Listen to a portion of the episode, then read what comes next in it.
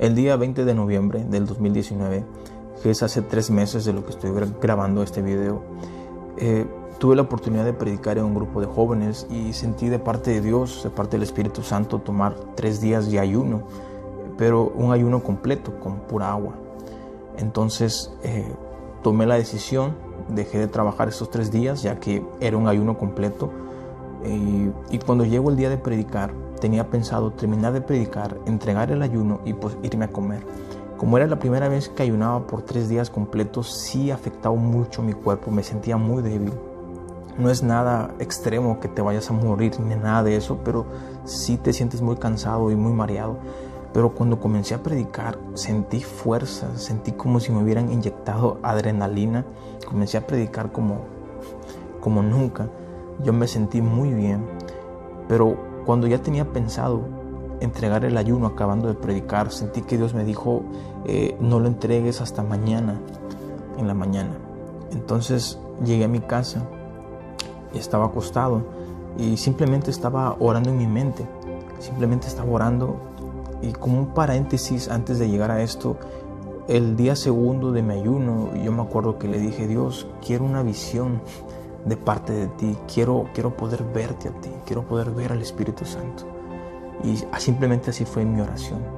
Cuando llego después de predicar, estoy acostado en mi cama, me acuerdo que de la nada empecé a sentir como si alguien se estuviera poniendo encima de mí o, como una frazada pesada en mi cuerpo.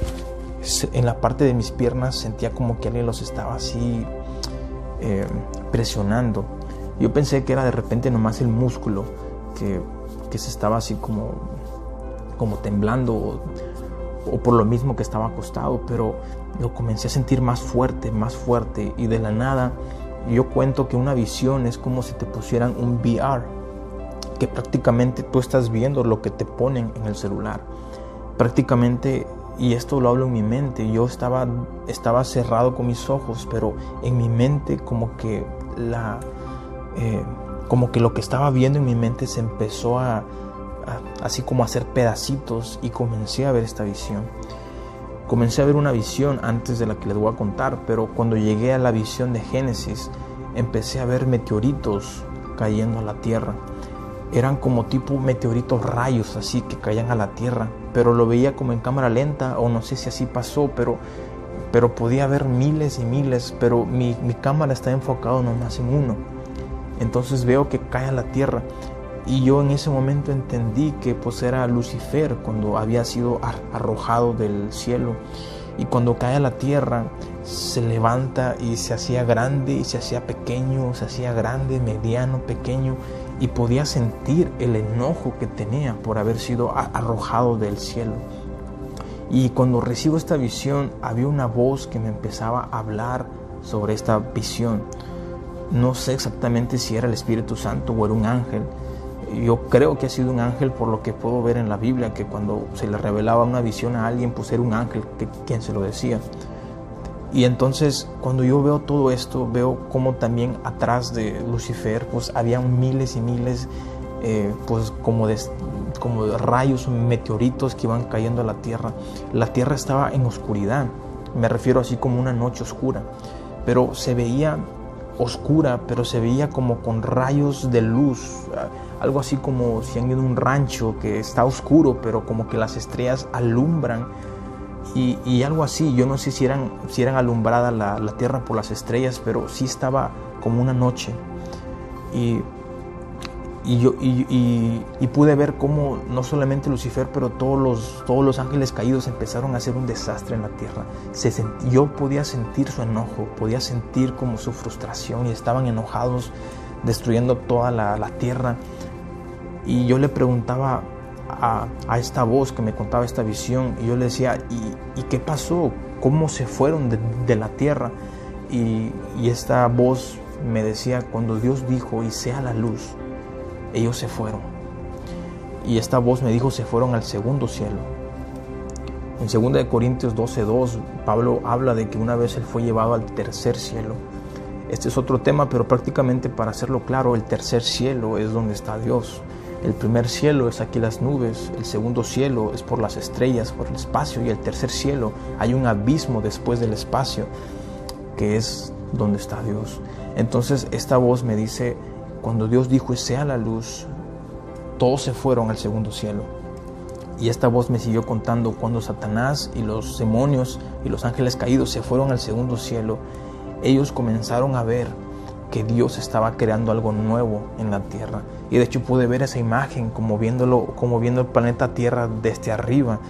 Y, pues sí, se veía como que todo estaba siendo construido, la vegetación, los mares, todo eso. Entonces la voz me empezaba a decir, cuando Satanás se dio cuenta que, que Dios estaba construyendo algo, ellos se comenzaron a formar en filas para atacar lo que Dios estaba haciendo.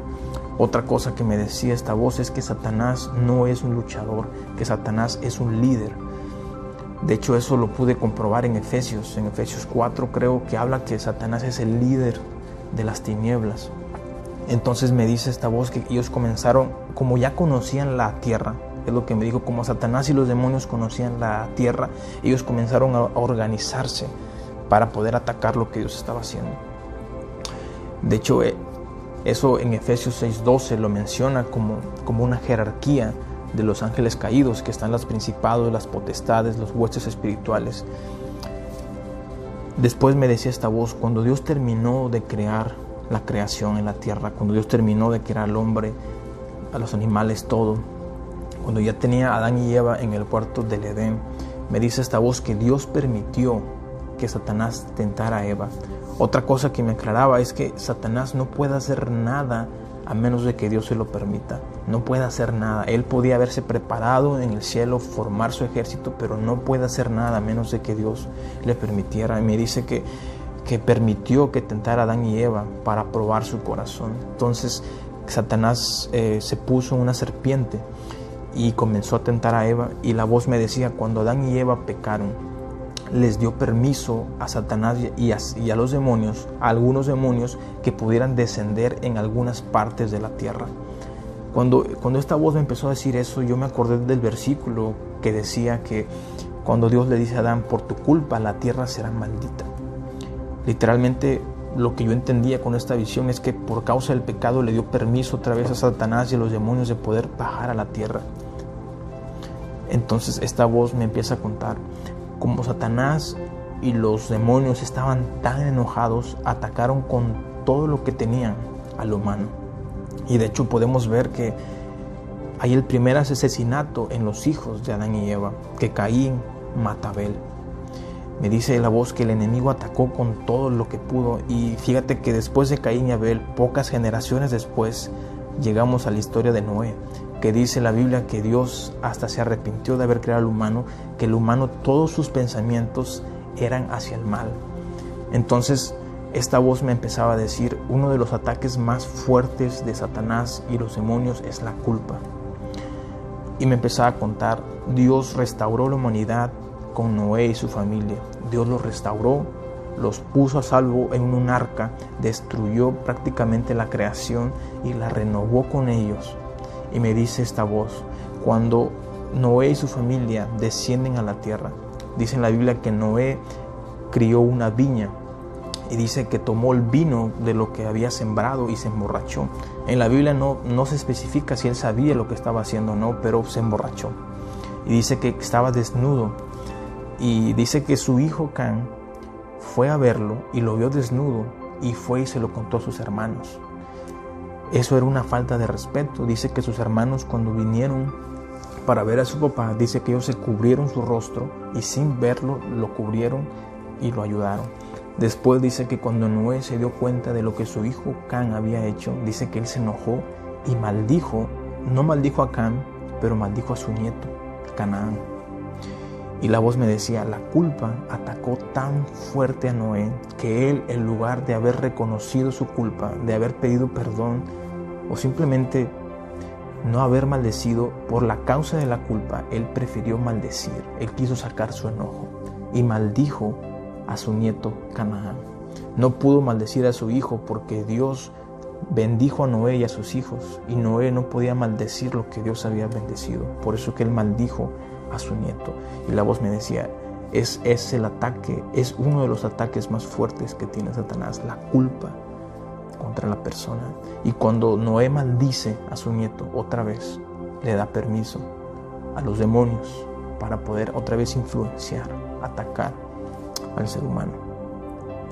Hasta esta parte fue la visión que recibí en cuestión a Génesis, pero saben que esto, esto lo comparto porque en Hechos 2 nos habla que en estos tiempos, desde que Jesús resucitó desde la muerte y nos ha dado salvación, dice que Dios derramará de su espíritu sobre todo género humano. Los niños profetizarán, los jóvenes tendrán visiones, ancianos tendrán sueños, que van a empezar a revelar la palabra de Dios en una manera actual, que van a empezar a hablar a través de sueños. Yo escuchaba gente que Dios ha hablado en ellos en visiones, gente que Dios los ha llevado al paraíso, que Dios los ha llevado al infierno he escuchado todas esas historias y yo, y, yo dije, simplemente como les mencionaba al inicio, yo simplemente lo puse en una oración. Le dije, Dios, si me permites tener una visión, me gustaría verte a ti, Jesús, me gustaría ver al Espíritu Santo. Pero yo no me imaginaba que realmente fuera contestada esa oración. Y es lo que yo lo escuché de alguien más. Mucha gente no recibe estos regalos, o cómo decirlo, hasta estas, eh, pues, eh, estos beneficios del Espíritu Santo porque no se lo piden él dijo, yo recibo visiones, decía un predicador, porque yo le pido a Dios por visiones. Y yo en esa ocasión tuve la fe, tuve, la, tuve las ganas de pedírselo. Y Dios lo contestó así. Y prácticamente esto, después de recibir esta visión, yo no se lo conté a nadie, nomás a mis pastores, porque estaba muy impactado con todo esto. Ellos me recomendaron que lo buscara en la Biblia y lo comencé a buscar y me di cuenta que muchas de las cosas que me habló en la visión estaban basadas en la Biblia. Y esto es para levantar una generación que se apasione por las cosas de Dios. Se escucha en lugares como Dios está hablando a gente a través de sueños. He visto en Nigeria, en, una iglesia, cómo Dios está eh, hablando a través de los niños. Los niños están, teniendo sueños y aún profetizan. Y no profetizan lo que ellos piensan, simplemente se puede ver que Dios se los da y tú puedes criticarlo o puedes ser parte de esto. Así que mi deseo es simplemente con esto transmitir que estamos, que realmente Dios es real. La Biblia no, no habla cosas en juego, no habla cosas que tal vez puedan pasar, habla cosas que están pasando. Y esto es para todo género humano. Dios te bendiga, espero que esto te inspire, que te llene y que crea tu pasión más por Dios.